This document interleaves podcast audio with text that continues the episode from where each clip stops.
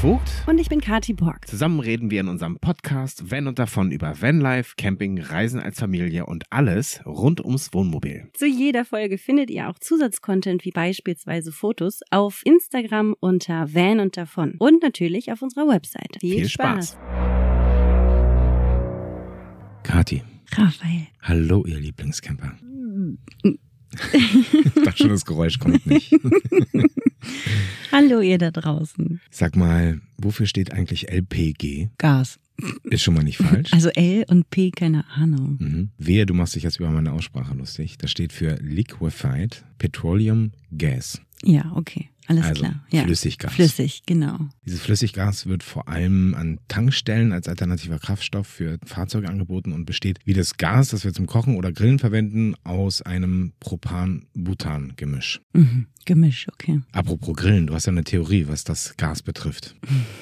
naja, also eigentlich war es deine Theorie. Ich sag nur, also wir haben natürlich einen kleinen Gasgrill, wir können es ja auch sagen, ne? Wir haben einen Scotty Grill und anfangs hatten wir deren kleine Gaskartusche und dann haben wir aber unterwegs was anderes nachkaufen müssen und ich glaube, wir haben gar nicht drauf geachtet. Und ich hatte dann beim Grillerlebnis ein unschönes Erlebnis. Ich fand, mein Gemüse schmeckte nach Gas. Mhm. Das könnte in der Tat an dem Gemisch liegen. Also man spricht von Sommer- oder Wintergas und dementsprechend ist immer das Gemisch unterschiedlich. Also mal ist mehr Butan drin und mal mehr Propan. Mhm. Das werde ich später erklären, woran das liegt. Mhm. Aber es könnte im Prinzip daran liegen, dass vielleicht ein zu hoher Butananteil im Gas war. Okay. Ich dachte, man kann unterschiedliche Gasflaschen kaufen. Ja. Immer. Ja. Butan oder Propan oder. Nee, also es ist meistens ein Gemisch. Also okay. sicherlich kann man es auch ganz pur kaufen. Mhm. Wir haben auch mal eine ganz pure Butanflasche gehabt. Auch dazu sage ich später noch was. Mhm. Das hat dann dazu geführt, dass es wirklich stark gerußt hat. Ja, ich weiß, wir waren auch mal in einem ja, Ferien, in Mhm, einer Ferienwohnung. Ah ja, okay, das meinst du.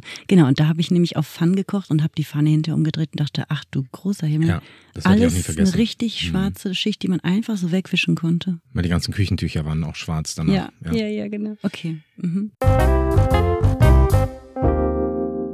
Es ist ehrlich gesagt gar nicht so einfach, im Netz Videos zu finden, wie man LPG tankt. Wenn du noch nie LPG getankt hast, das ist so ein einfacher Vorgang an sich, aber Mhm. der wird dir eigentlich nicht vermittelt. Okay. Deswegen die Buden, die da zum Beispiel auch LPG einbauen, die bieten immer an, das erste Betanken mit dir zusammen zu machen, weil du einfach dazu wenig Anleitung findest. Okay. Ich sag das ganz kurz. Also man muss diesen Tankstutzen, den man an der Zapfsäule abzieht, den muss man im Zweifelsfall, wenn man eine Außendose hat, einfach an der Außendose befestigen. Das ist manchmal Schrauben, das ist immer unterschiedlich. Also Mhm. auch das Gewinde ist immer unterschiedlich, je nach Land. Dann zieht man das fest, dann muss man am Abzug ziehen und stellt da den Abzug fest. Und dann muss man aber zur Zapfsäule zurückgehen und muss da diesen Druckknopf drücken, den nennt man Totmannschalter. Und den muss man gedrückt halten. Wenn man den loslässt, dann ist der Tankvorgang sofort beendet. Das heißt, du musst an der Zapfsäule stehen bleiben, diesen Schalter drücken und gedrückt halten, bis es im Zweifelsfall voll ist. Voll heißt bei LPG-Tanks 80 Prozent. genau 80 Prozent, damit die nicht drüber gehen. Und dazu sage ich später auch nochmal was. Und das weiß man, also man drückt so lange und dann hat man entweder ein Gefühl dafür oder woher weiß man das? Oder geht das wie beim Tanken automatisch dann aus? Das geht dann aus. Bei Ach 80 so. Prozent ändert es dann, geht Okay. nichts mehr rein. Da ist Okay. automatisch Schluss. Okay, weil du ja jetzt sagtest, ne, man muss da so lange drücken, bis voll ist, aber woran weiß man das? Dann kommt ein Signal in der Hand oder? An der Anzeige siehst du dann, dass nichts mehr reingeht. Dann lässt du los, dann wird der Verschluss gelöst, Mhm. abgeschraubt, dann macht es einmal Zisch, dann kannst du bezahlen gehen. Das war's. Mhm. Bevor es richtig losgeht, lass uns ganz kurz übers Wegatmen von Gasen sprechen. Nochmal. Was hat's damit auf sich? Liebe Grüße an Laura. Laura war der Vorreiter vom Wegatmen von speziellen Gasen. Menschlichen Gasen? Ja, ich würde jetzt gerne sagen, obwohl doch, das haben wir auch schon gemacht. Wir waren in der Innenstadt und haben uns tatsächlich extra einen Heliumluftballon gekauft, um das Gas einzuatmen. Und dann haben wir schmutzige Lieder gesungen in der Innenstadt. Das war lustig. Mhm. Das war sehr lustig. Und ich glaube, wir haben diesen Luftballon, so einen Folienluftballon auffüllen lassen, so einen riesigen, für einen Euro oder so. Was sind denn schmutzige Lieder? Kannst du so eins singen? Ich glaube, schmutzig ist eher daran, dass wir vielleicht angesoffen waren. Und dann auf Helium. Kannst du jetzt nicht nachmachen, ja? Das wäre so schön, du könntest jetzt mal ein schmutziges Lied singen. Nee, ich glaube, wir haben Auch auch, nüchtern. welche Lieder wir gesungen haben, weiß ich gar nicht mehr. Okay. Wie oft muss man am Tag etwa pupsen? Ich glaube 40 Mal. Okay. Ich habe nachgelesen, 15 bis 20 Mal ist normal bei Mann, Frau oder Kind. Das spielt keine Rolle. Ich habe oft schon gelesen, 40 Mal ist normal, deswegen habe ich mir das so gemerkt, weil ich dachte, wow. Ja, vielleicht ernährst du dich besonders ausgewogen, denn dann würde man tendenziell vielleicht noch ein bisschen mehr Flatulenzen von sich geben. Flatulenz ist, glaube ich, die medizinisch korrekte Ausdrucksweise. Und wenn unsere Rakete so oft pupst, dann ist das eigentlich ein gutes Zeichen für deine Kochkünste, dass du besonders ausgewogen und gut kochst und ernährst. Und wenn du es dann wegatmest, dann bleibt auch alles im Kreislauf. Also eigentlich nur positiv. Oh Gott. Ja. Ja, okay. Also, es also, soll aber heute auch nicht um deine Gasversorgung gehen, sondern eigentlich um die Gasversorgung von Reisemobilen. Gasversorgung ist auch ja. so meine Gasversorgung. Ich glaube, ich koche für uns tatsächlich aufgrund dessen, dass wir natürlich viel mittlerweile vegetarisch umgestellt haben. Sehr ausgewogen, ballaststoffreich, gesund. Gut. Frohes Pupsen. Okay, vielen Dank, dass du mit uns so schöne Details aus deinem ja, Leben geteilt hast. Es geht hast. ja nicht um Methangas heute. Pupsen wir Methan? Na, Kühe auf jeden Fall. Wir nicht. Was ist denn das bei uns? Keine Ahnung, weiß ich nicht. Ich kenne mich da nicht so aus. Ich habe das nicht. Ich dachte, äh, das hast du jetzt auch recherchiert. Nein, also ich habe mich jetzt äh, wirklich mit Gasformen im Wohnmobilaufbau beschäftigt, weniger mit äh, menschlichen. Aber ich wollte das trotzdem mal einwerfen, weil ich mir überlegt habe, wann entstehen denn so Gase im, im Alltag? Und ich glaube, das naheliegendste ist natürlich äh, bei einem selber. Und könnte schon sein, dass es Methan ist. Müssen wir mal recherchieren. Ja, wie gesagt, also in der Landwirtschaft ist es ja Methan. Mhm. Biogas wird ja aufgefangen sogar und weiterverwertet. Baby, das wäre auch was. Wir müssen. Gut, lass uns bitte zum Gas im Aufbau okay. kommen. Ich hole dich Alles. später dann nochmal rein. Okay. Ich quatsch heute ein bisschen alleine und dann rufe ich dich nochmal. Ja, viel Spaß mit dir alleine. Dankeschön. Vielen Dank. Danke, tschüss. Ich möchte heute sehr kompakt über die Gasversorgung und insbesondere über die LPG-Gastankflasche im Wohnmobil sprechen. Vorweg muss ich mich noch ein bisschen absichern. Die rechtliche Situation bezüglich der legalen Verwendbarkeit von Gastankflaschen auch mit Füllstopp und die Definition von Festverbauung scheint sich mal wieder in Deutschland nicht einheitlich bewerten zu lassen. Deshalb möchte ich darauf hinweisen, dass alle hier gemachten Angaben ohne Gewähr zu verstehen sind. In jedem Falle, so wie immer in Deutschland, sollte man beim Umbauen seiner Anlage, mm, ich sag's mal so, am besten einen Fachmann besuchen und die Anlage im Anschluss durch eine geeignete und befugte Prüfstelle abnehmen lassen. Wenn man gar keinen Stress haben will, dann kann man sich ja auch vorher mal bei der TÜV-Stelle seines Vertrauens erkundigen und fragen, wie die das so sehen und wie die das gerne hätten. Das vorweg. Wer redet bei der rechtlichen Bewertung der Gasanlagen in Deutschland mit? Zum einen ist da der DVFG, Deutscher Verband Flüssiggas, der eine fest installierte Gastankflasche weiterhin als Flasche und nicht als Tank und damit als nicht rechtskonform ansieht. Er möchte eigentlich bewirken, dass der TÜV diese Installation bei der Gasprüfung nicht abnimmt. Der TÜV jedoch, sofern er überhaupt noch eine Gasprüfung macht, die ist ja seit April 2022 keine Pflicht mehr und jedem selbst überlassen, schaut allenfalls nach der korrekten Funktion der Gasgeräte, also Herd, Heizung, Ofen und so weiter, sofern verbaut und benötigt für diesen Vorgang vorübergehend irgendeine Form von Gasversorgung. So jedenfalls die Handhabung bei der KÜS, die besagt, wenn Gasgeräte vorhanden sind, dann müssten diese auch geprüft werden auch ohne dass man offiziell eine Gasprüfung in Auftrag gegeben hat. Das halte ich persönlich für nicht korrekt, aber so war es jedenfalls bei mir. Die Gasabnahme, ja, das ist nochmal ein ganz anderes Thema. Das wollen wir heute nur am Rande behandeln. Hier scheint mir ganz viel Lobbyismus und auch wirtschaftliche Interessen eine Rolle zu spielen und beides verschleiert am Ende auch die rechtliche Lage. Es sprechen also der Verband mit, der TÜV spricht mit und am Ende auch noch die allgemeine Rechtsprechung, die spielt auch eine Rolle. Die lässt aber sehr viel Interpretationsspielraum zu. Wie so oft sind die eigentliche Rechtsprechung und die Praxis in Deutschland zwei komplett unterschiedliche Paar Schuhe. Das klingt jetzt kryptisch, aber was ich meine ist, was bringt mir eigentlich eine rechtlich korrekt und fest verbaut LPG-Gastankflasche, wenn der Tankwart mit Hausrecht mir die Betankung am Ende untersagt? Oder die HU beim TÜV deshalb nicht erfolgreich verläuft, weil sie das irgendwie anders haben wollen. Da bringt mir auch die eigentliche klare Rechtsprechung nichts. Es macht also Sinn, sich gegebenenfalls wirklich Gedanken zu machen, wie man den Anforderungen einer zu verwendenden LPG-Gastankflaschenanlage möglichst vollständig gerecht wird, wenn man vorhat, im Wohnmobilaufbau auf LPG umzusteigen. Das Thema könnte man jetzt ewig durchdiskutieren, will ich aber gar nicht. Ich möchte lediglich ein paar Möglichkeiten aufzeigen. Kommen wir zu den zwei geläufigsten Gasversorgungssystemen. Das sind die Tauschflaschen und die fest verbauten Tanks bzw. die Gastankflaschen mit LPG-Versorgung. Die möchte ich besonders beleuchten. Wir fangen erstmal bei den Tauschflaschen an. Am geläufigsten sind die uns wahrscheinlich allen bekannten Varianten Das sind die grau-grünen Flaschen zum einen und zum anderen die Aluflaschen, die man in unterschiedlichsten Gewichtsgrößen von meistens 5 bis 11 Kilo im Baumarkt oder ähnlichen Orten bekommt und die entsprechen dann so in etwa 10 bis 23 Liter Flüssiggas. Und natürlich gibt es dann auch die ganzen im Ausland erhältlichen, sehr unterschiedlichen Flaschen, die dann anhand der entsprechenden Adapter an der eigenen Gasanlage vorübergehend oder auch dauerhaft betrieben werden können. Wichtig ist, dass man hier auch mit der Verwendung der Gasflaschenadapter weiterhin mit dem richtigen Druckminderer arbeitet. In der Regel bei neueren Wohnmobilen ist das ein 30 Millibar Druckregler und bei den älteren sind das 50 Millibar. Die 50 Millibar, die kennen wir auch von den Outdoor-Gasgrills. Den Druckminderer brauchen wir jedenfalls mit der richtigen Minderung zum Betreiben der Flaschen im Wohnmobil. Gemeinsam haben die Tauschflaschen an sich das ähnlich wie bei den Gaskartuschen für die Gasgrills, dass sie alle mit einem Gemisch aus Propan und Butan gefüllt sind. Je nach der Jahreszeit sind die Mischverhältnisse hierzulande unterschiedlich. Man spricht dann in Deutschland zum Beispiel von Sommer- und Wintergas, haben wir vorher schon kurz angerissen, dazu später mehr. Ein kleiner Tipp am Rande. Also wer oft Klimazonen wechselt und schnell wechselt von einer in die andere und dabei auch starken Temperaturunterschieden ausgesetzt ist, der sollte sich immer eher für Füllungen mit hohem Propangasanteil entscheiden. Wer nur im Süden unterwegs ist, der kann seine Geräte rein technisch oder chemisch betrachtet auch mit höherem Butananteil betreiben. Hintergrund ist, dass ähm, flüssiges Propan in kalter Umgebung einfach besser verdampft und bei Butangas ist dann unter 5 Grad plus schnell Schluss, so ganz laienhaft ausgedrückt.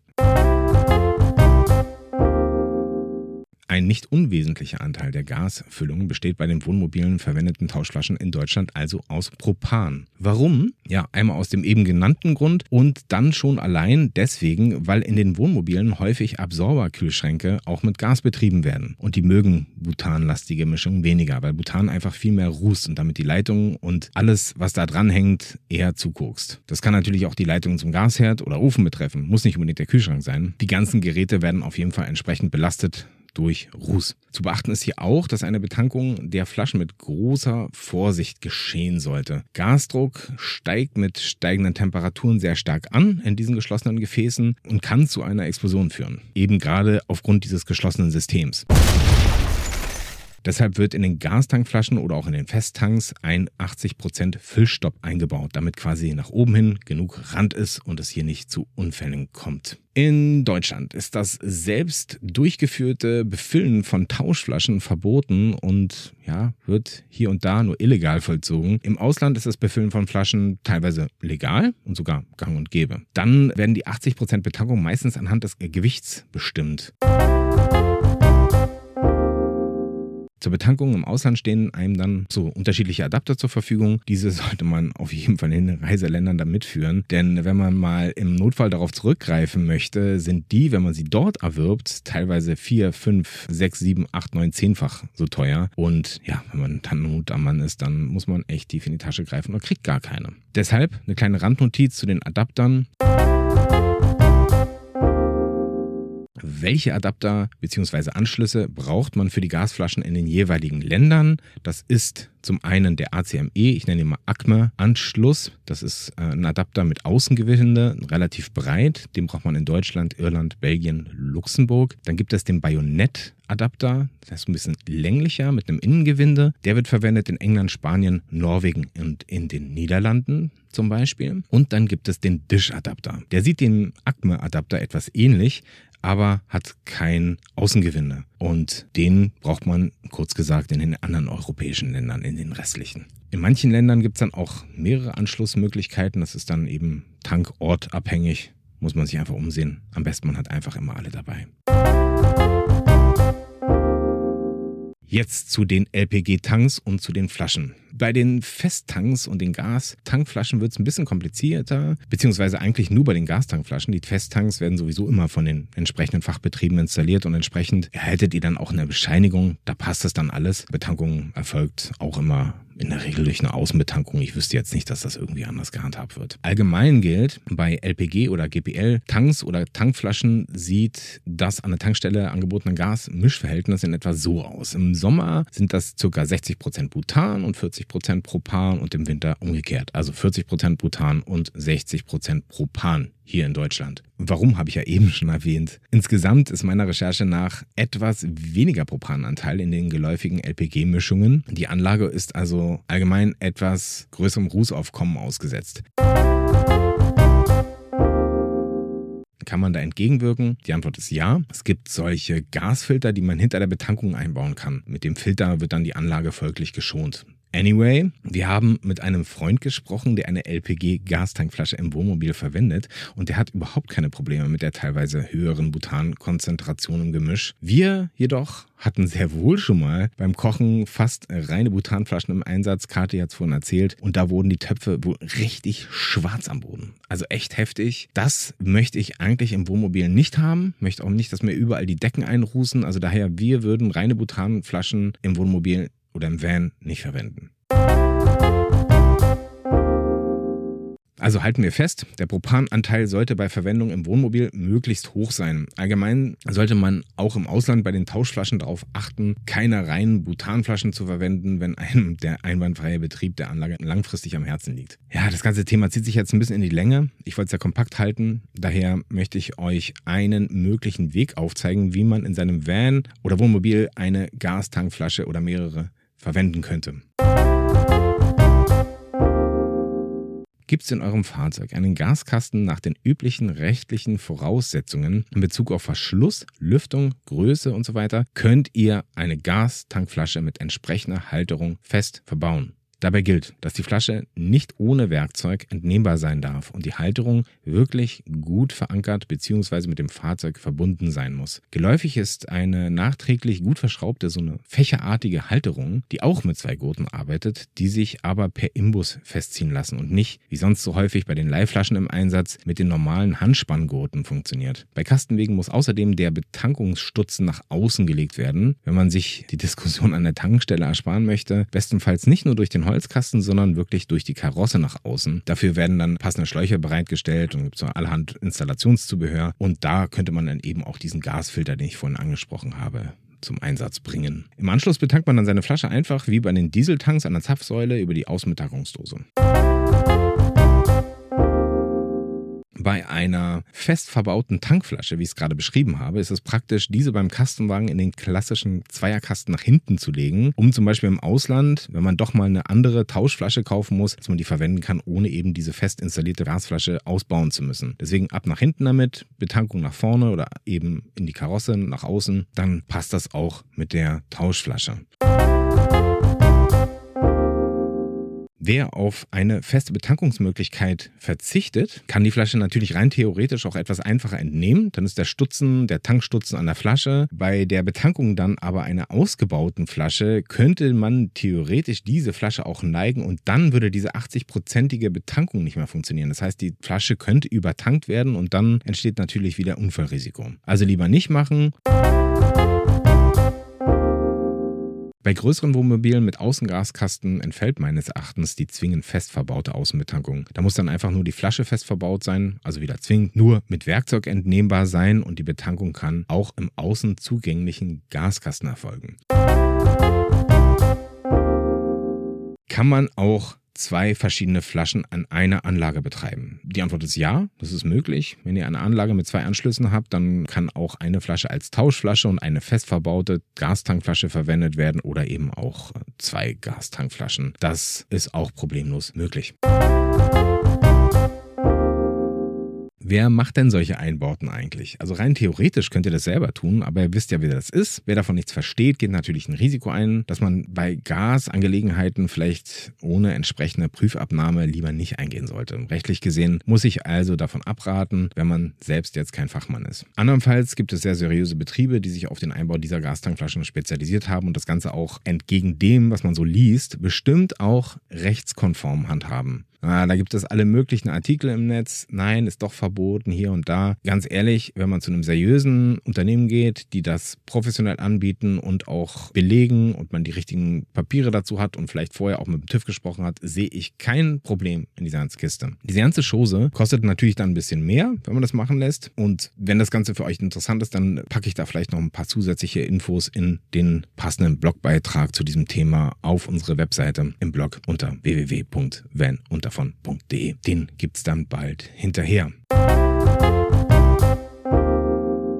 Es gibt ein paar Vor- und Nachteile, die ich bei der Verwendung eines LPG-Gastanks oder einer Gastankflasche sehe und mit denen ich gerne diese Folge heute schließen möchte. Ich fange mit den Vorteilen an. Man muss nirgendwo mehr hinfahren und austauschen. Kein Suchen mehr von nahegelegenen Baumärkten, insgesamt weniger Umherfahrerei, dieses Rein- und Rausbauen, oh, das nervt schon ein bisschen. Das fällt alles weg. Die Flasche ist drin, man fährt einfach an die Tankstelle, zack, tanken, fertig. Es entfallen im zentraleuropäischen Ausland auch die Suchereien nach äh, passenden Leihflaschen, weil man ja fast überall LPG bekommt. Da sollte man sich vielleicht vorher erkundigen, aber was habe ich da schon geguckt? Ja, lieber die schwarzen, lieber die grauen, lieber die roten, aber dann mit anderem Anschluss und da muss man hier wieder und ach, dann ist die Rückgabe auch immer kompliziert. Im Ausland, wenn man sich da eine Leihflasche holt, muss man sie ja eigentlich an derselben Stelle auch wieder zurückgeben oder bei derselben Kette, wie auch immer, muss dann auch wieder suchen, dann gibt man sie zurück, dann ist sie noch halb voll. Also das alles entfällt.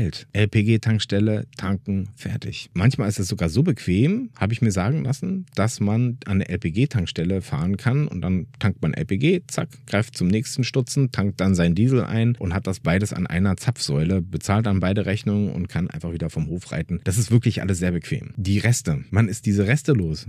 Wer kennt das nicht bei diesen ganzen Tauschflaschen-Geschichten? Man möchte in Urlaub fahren oder man möchte eine längere Reise antreten, dann möchte man natürlich nicht mit einer halb vollen Flasche losfahren und dann bringt man diese Tauschflasche irgendwo hin, tauscht die durch eine volle und sie war möglicherweise auch noch halb voll. Man verschenkt ständig Gas. Dann gibt es da noch die preisliche Ersparnis beim Erwerb von Gas. LPG ist insgesamt ein bisschen günstiger als die Tauschflaschen hin und her zu tauschen. So eine Füllung an sich ist preiswerter. Die LPG-Tankflaschen haben oben am Ventil eine Füllanzeige. Man weiß also immer genau, wie viel in der Flasche noch drin ist und wie viel man verbraucht hat. Das ist bei den Tauschflaschen dann doch ein bisschen anders. Das geht dann natürlich auch über so Sensoren, die dann mit Gewicht arbeiten oder aber mit so Prüfstäben, die man dranhält. Aber das entfällt alles. Hier gibt es einfach oben eine Anzeige und man kann das einfach ablesen. Auch sehr bequem. Im Großen und Ganzen sind das die Vorteile. Bei den Nachteilen fällt mir ein, ja, dass die Grundanschaffung so einer Tankflasche natürlich teurer ist als eine Leihflasche. Hm, die Installation sollte fachgerecht geschehen. Das kann eben nicht jeder. Und so eine initiale Installation eines Fachbetriebes ist auch preislich schon echt eine Hausnummer. Dann kann es an der Tankstelle meiner Information nach schon mal Diskussionen geben, da manche Tankstellen grundsätzlich das Betanken von Flaschen, völlig egal ob fest oder nicht fest verbaut, untersagen. Also Flaschen sehen die einfach als Flaschen an und es ist egal, wie die verbaut sind. Und sowas darf natürlich verboten werden, weil am Ende die Tankstelle immer das Hausrecht hat. Wenn die das so aufstellen, das Recht oder das Unrecht, dann kann man da eben nicht tanken. Die Tankflaschen müssen außerdem im Tonus von zehn Jahren überprüft werden und müssen für diesen Zweck dann zum Hersteller eingeschickt werden oder vorgeführt werden. Naja, das ist auch ein bisschen lästig, aber zehn Jahre ist eine lange Zeit. Finde ich, kann man vernachlässigen. Da muss man das halt nach zehn Jahren mal einplanen. Macht euch am besten selbst mal ein Bild dazu, wenn euch das Thema betrifft. Würde mich auch interessieren, wie eure Meinung dazu aussieht. Ich persönlich finde die Möglichkeit, das ständige Tauschen im Ausland und dieses Gerödel mit Fremdleihflaschen loszuwerden, wird viel zu selten kommuniziert. Ich finde es schon nervig, in Regionen, wo man mehr Gas braucht als nur fürs Kochen, nur mit einer loszufahren, um Platz für eine zweite zu haben, dann ständig rumzumachen mit Befüll- und Entnahmeadaptern, fremde Leihsysteme und all das. Hm. Also wenn man das loswerden kann mit LPG-Tankflaschen oder eben mit einem LPG-Fest Festtank, was auch eine tolle Sache ist, ist das in meinen Augen echt eine gute Alternative. Mm, ja, schreibt mir gerne mal eure Meinung und wenn ihr euch entscheidet, in der Sache selbst Hand anzulegen, macht keinen Scheiß. Fangt nicht an zu basteln, macht es anständig, leistet euch fachmännisch abnehmen oder gebt's gleich ab. Ich wünsche an der Stelle frohes Reisen. Wir hören uns und Kati, kommst du noch mal eben? Tschüss, hallo. Tschüss, hallo Einhorn. ja, ich hoffe, ihr hattet genauso viel Spaß wie Ossian und ich. Also, bis dann. Tschüss. Tschüss, kleines Einhorn. Tschüss.